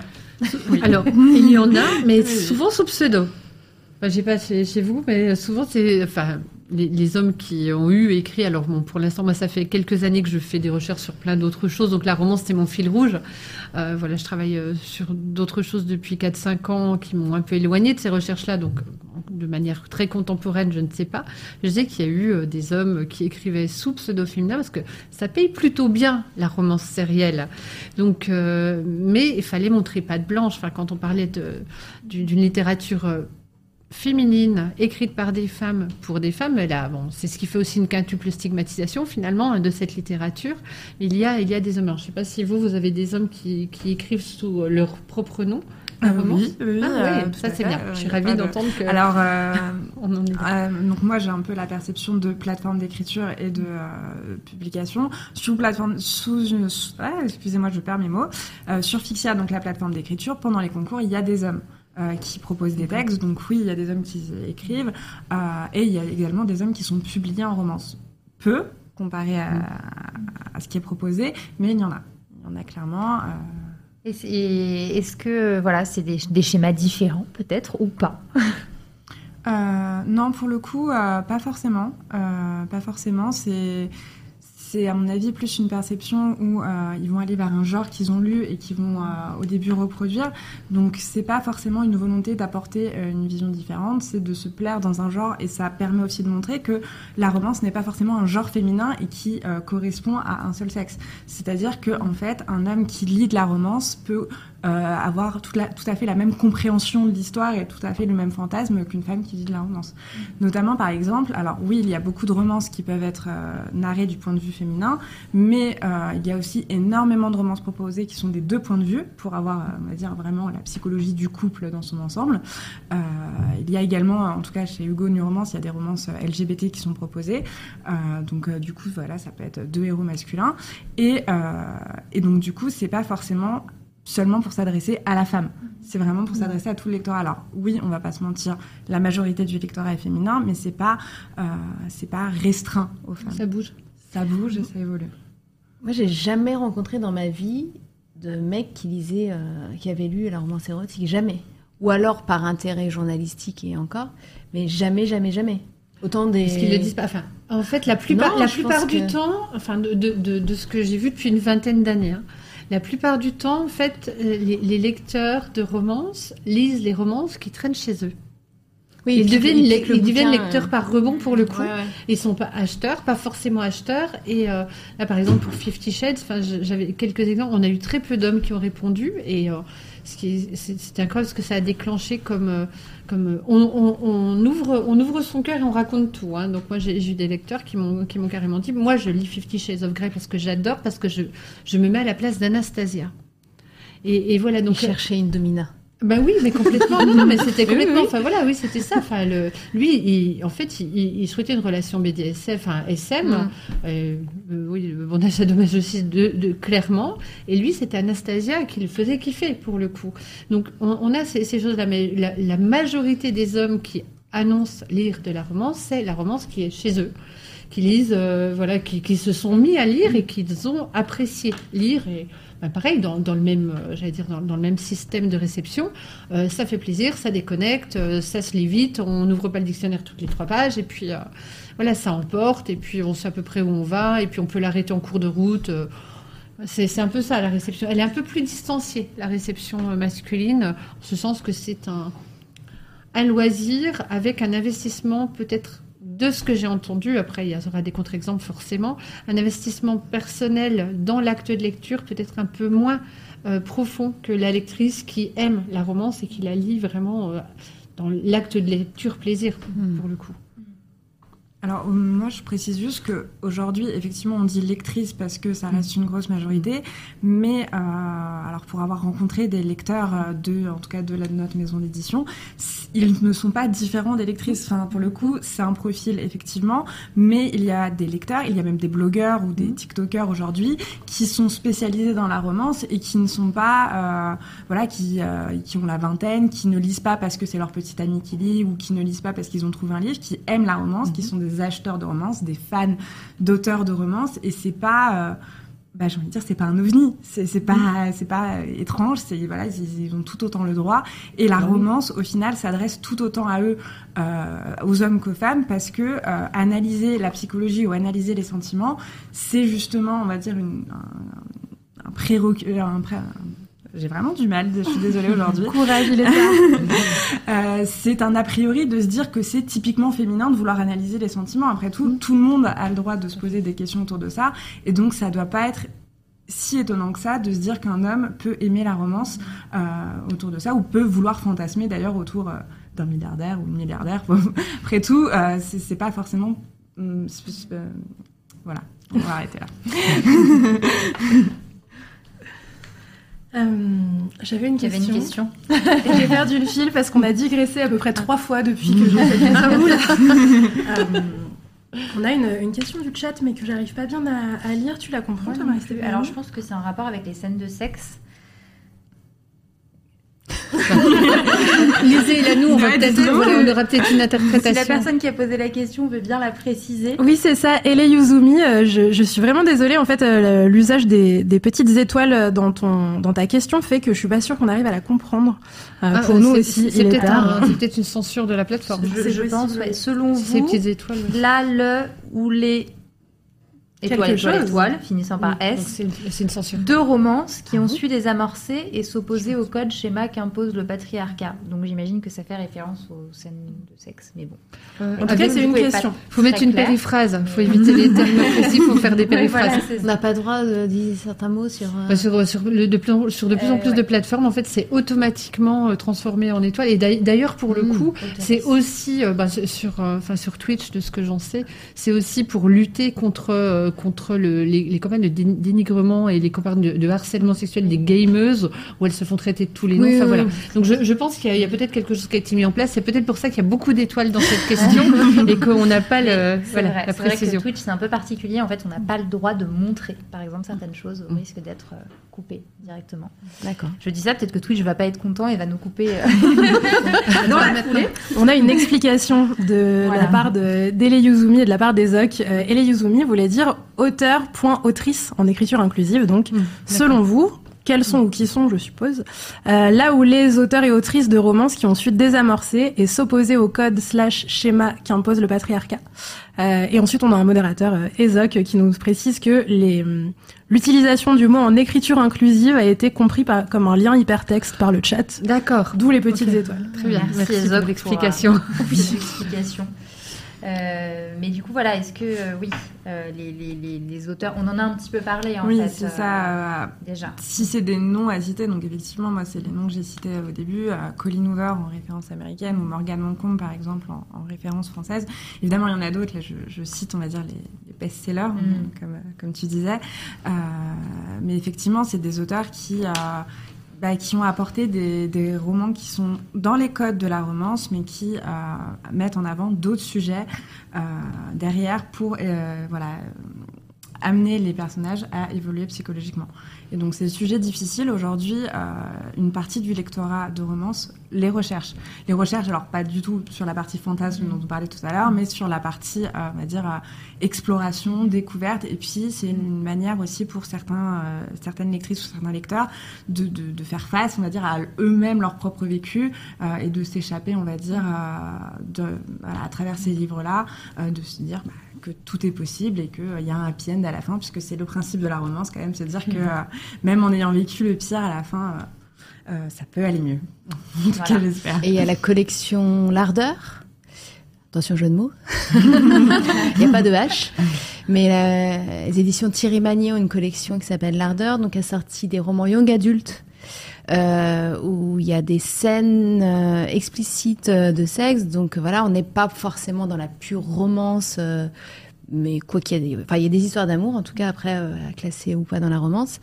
Mais en tout cas, l'idée c'est de donner la liberté aux auteurs, de dire voilà le quand on parle souvent aux ados ou aux jeunes adultes, on va adresser pas mal de sujets compliqués, la mort, voilà, le, je sais pas moi, la drogue, plein plein de choses. Et par contre, le sexe est souvent un angle mort où on se dit genre, alors que c'est quand même un truc assez central, notamment dans ce, ce début où on découvre en fait euh, son parcours, son propre parcours sexuel.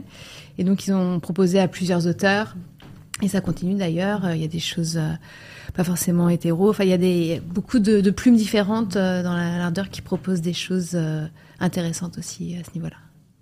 Vous, avez écrit le nom pour l'ardeur, euh, oui. Camille Emmanuel. C'est l'occasion de parler. je, disais, pas ça pour donner l'impression que vous prêchiez pour votre paroisse, évidemment. C'est l'occasion de parler justement de, de, ce que vous avez écrit. C'est aussi une expérience euh, de d'écriture, notamment d'écriture autour de, de, la sexualité pour vous. Est-ce que vous voulez nous dire un petit peu euh, le titre au moins de l'ouvrage Oui, ça s'appelle le, goût du baiser. Et c'est en deux mots, c'est l'histoire d'une jeune fille de 16 ans euh, qui au début de sa vie euh, amoureuse et sexuelle, enfin elle n'est pas vierge parce que je voulais surtout pas d'une héroïne vierge, mais euh, qui du jour au lendemain, après un accident de vélo, perd le goût et l'odorat. Or, ce sont deux sens bah, très importants dans la vie, mais aussi dans dans la sensualité, dans la découverte de l'autre. Et elle va transformer ce handicap, parce qu'elle ne sent plus rien, ne se sent plus elle-même, elle a peur même de sa propre odeur. Elle va transformer ce, problème physique qu'elle a euh, en force, puisqu'elle va devoir euh, parler et dire les choses dans la sexualité. Et, gagner euh, pas mal d'années, en fait, je pense, sur les questions de, plaisir et de désir. Super, on a très envie de le lire. Du coup, maintenant, c'est bon, teasing. Et, euh, et justement, on, on, va terminer cette émission avec euh, la pile à lire. Euh, c'est un petit moment pendant lequel bah, nos invités, vous, nous conseillez un livre que vous avez dans votre pile à lire ou que vous avez lu, que vous avez hâte de lire. pas forcément en lien avec la thématique de l'émission, mais vraiment voilà, un livre qui vous fait envie ou qui vous a fait vibrer pour je ne sais quelle raison. Qui veut commencer Magali. J'ai lu récemment, euh, enfin, confié par, euh, par une copine, euh, Mémé Goes to Hollywood de Nadine Monfils. C'est c'est un ovni, j'allais dire, c'est un ovni littéraire pour le coup, parce que Mémé Goes to Hollywood, en fait, c'est l'histoire d'une d'une grand-mère euh, complètement acariâtre, qui déteste les gens et qui veut partir à Hollywood pour retrouver Jean-Claude Van Damme, avec lequel elle voudrait se marier. Alors des, tribulations absolument dingues. Euh, c'est caustique. C'est, je trouve, c'est bien écrit, c'est plein d'humour, c'est, c'est, j'allais dire, c'est gore par moment parce qu'elle elle est un peu, elle est un peu barrée quand même cette.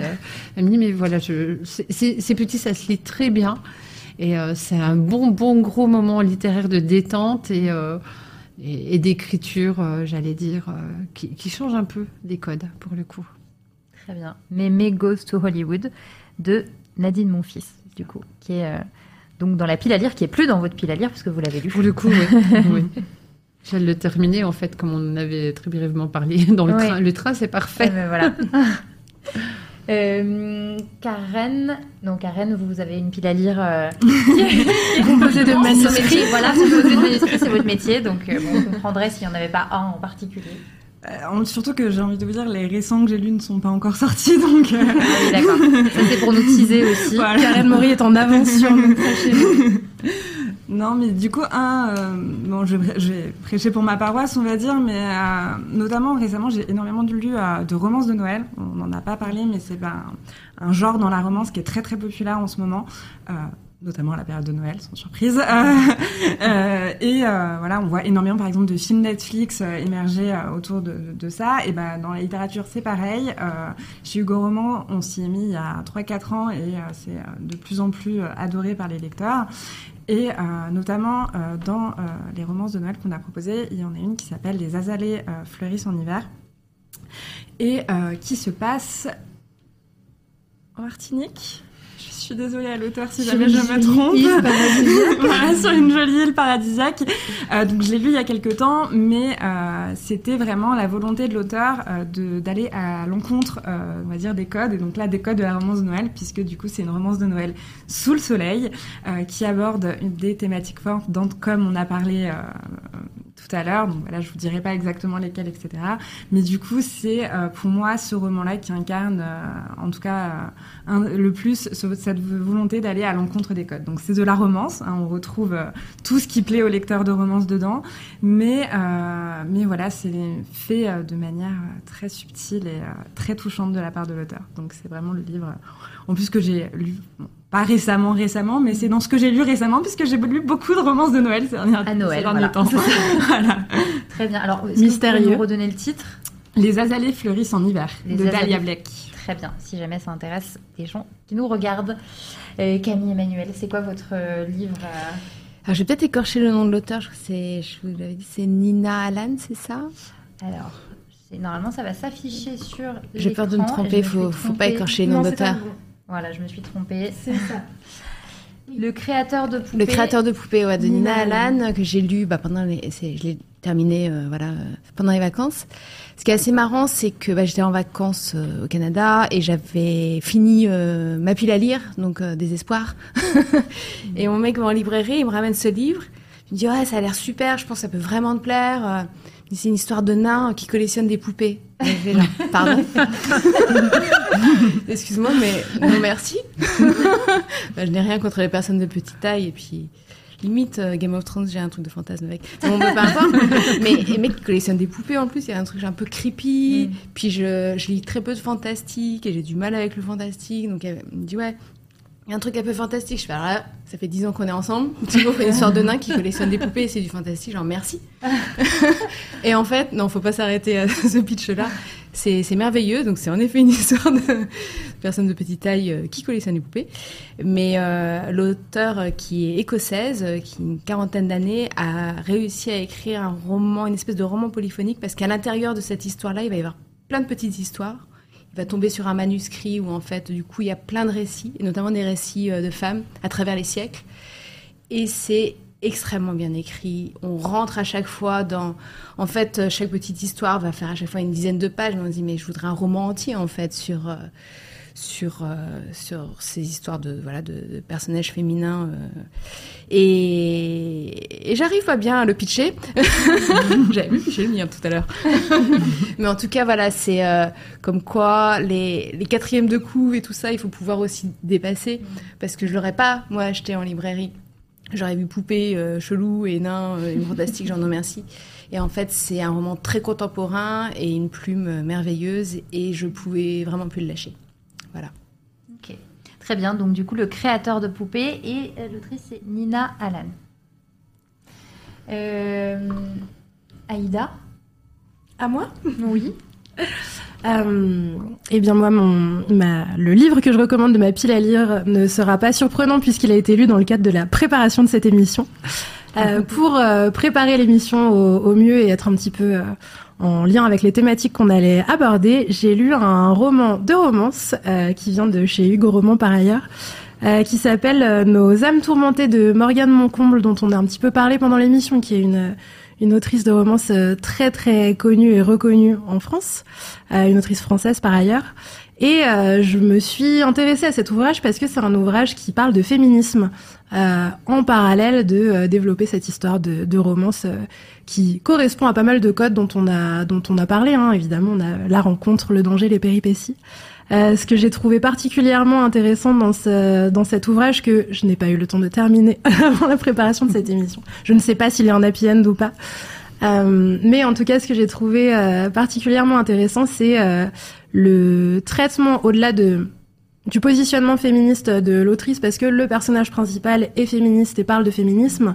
On a aussi un, traitement de des violences intrafamiliales, des violences sexuelles intrafamiliales que peuvent subir les, femmes notamment, et la manière dont ce trauma-là peut affecter ensuite la manière dont on relationne avec des gens, pas seulement dans le cadre de relations amoureuses, aussi dans le cadre de relations amicales.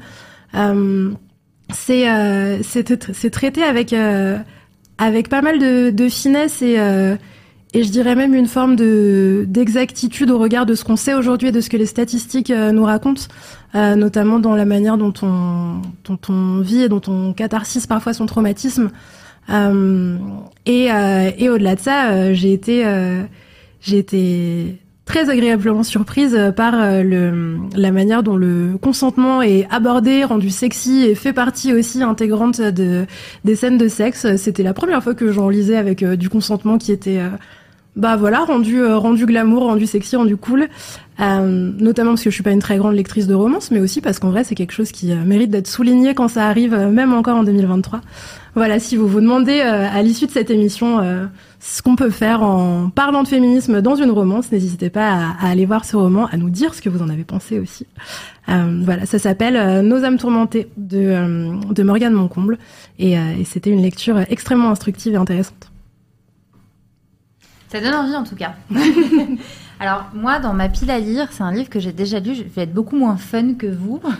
c'est un, essai, euh, je ne sais pas si on le voit bien, euh, qui a été euh, publié récemment, la semaine dernière, euh, par euh, une autrice qui est aussi euh, journaliste, qui s'appelle Lorraine Descartes. et c'est un moyen aussi de teaser bah, une future émission du Book Club, puisqu'on a très envie de recevoir Lorraine Descartes dans le Book Club. Nos absentes, c'est une enquête, mais aussi à la fois un, récit intime de, de l'autrice sur les féminicides. Donc c'est pas pour rien que ça s'appelle Nos absentes, à l'origine des féminicides, puisque Lorraine Descartes a été une des première journaliste en France à aller à la rencontre des, des, des, familles des victimes de féminicide et surtout à en parler. Et à, une époque où on n'en parlait pas. Absolument. À une époque où on n'en parlait pas du tout. Et à faire sortir ces, ces, ces, histoires de la rubrique Faits divers. Euh, qui, euh, qui, voilà, qui présentait euh, encore les féminicides comme des drames conjugaux, des, voilà, des, des, des, des homicides. On parlait de de, de crimes passionnels euh, euh, et, euh, et, elle a été une des premières journalistes à, à en parler d'une autre manière. Et dans ce livre c'est son enquête en fait journalistique qu'elle retrace. C'est entrecoupé de, de, de, récits personnels aussi.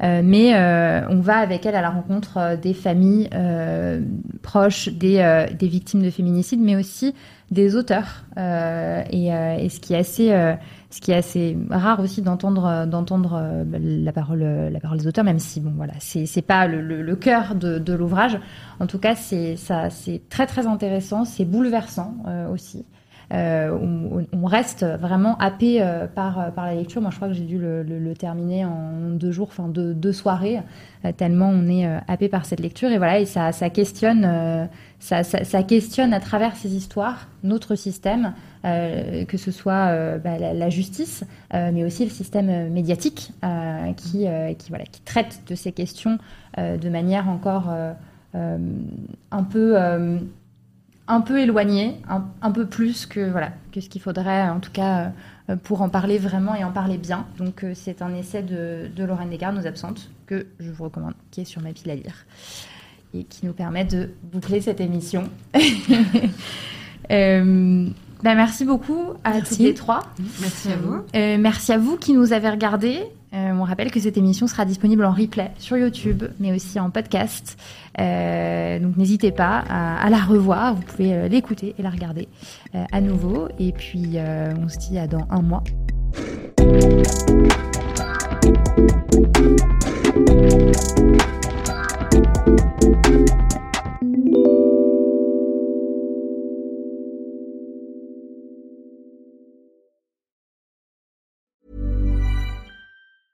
Mom deserves the best, and there's no better place to shop for Mother's Day than Whole Foods Market. They're your destination for unbeatable savings, from premium gifts to show-stopping flowers and irresistible desserts. Start by saving 33% with Prime on all body care and candles. Then get a 15-stem bunch of tulips for just $9.99 each with Prime. Round out Mom's menu with festive rosé, irresistible berry chantilly cake, and more special treats. Come celebrate Mother's Day at Whole Foods Market.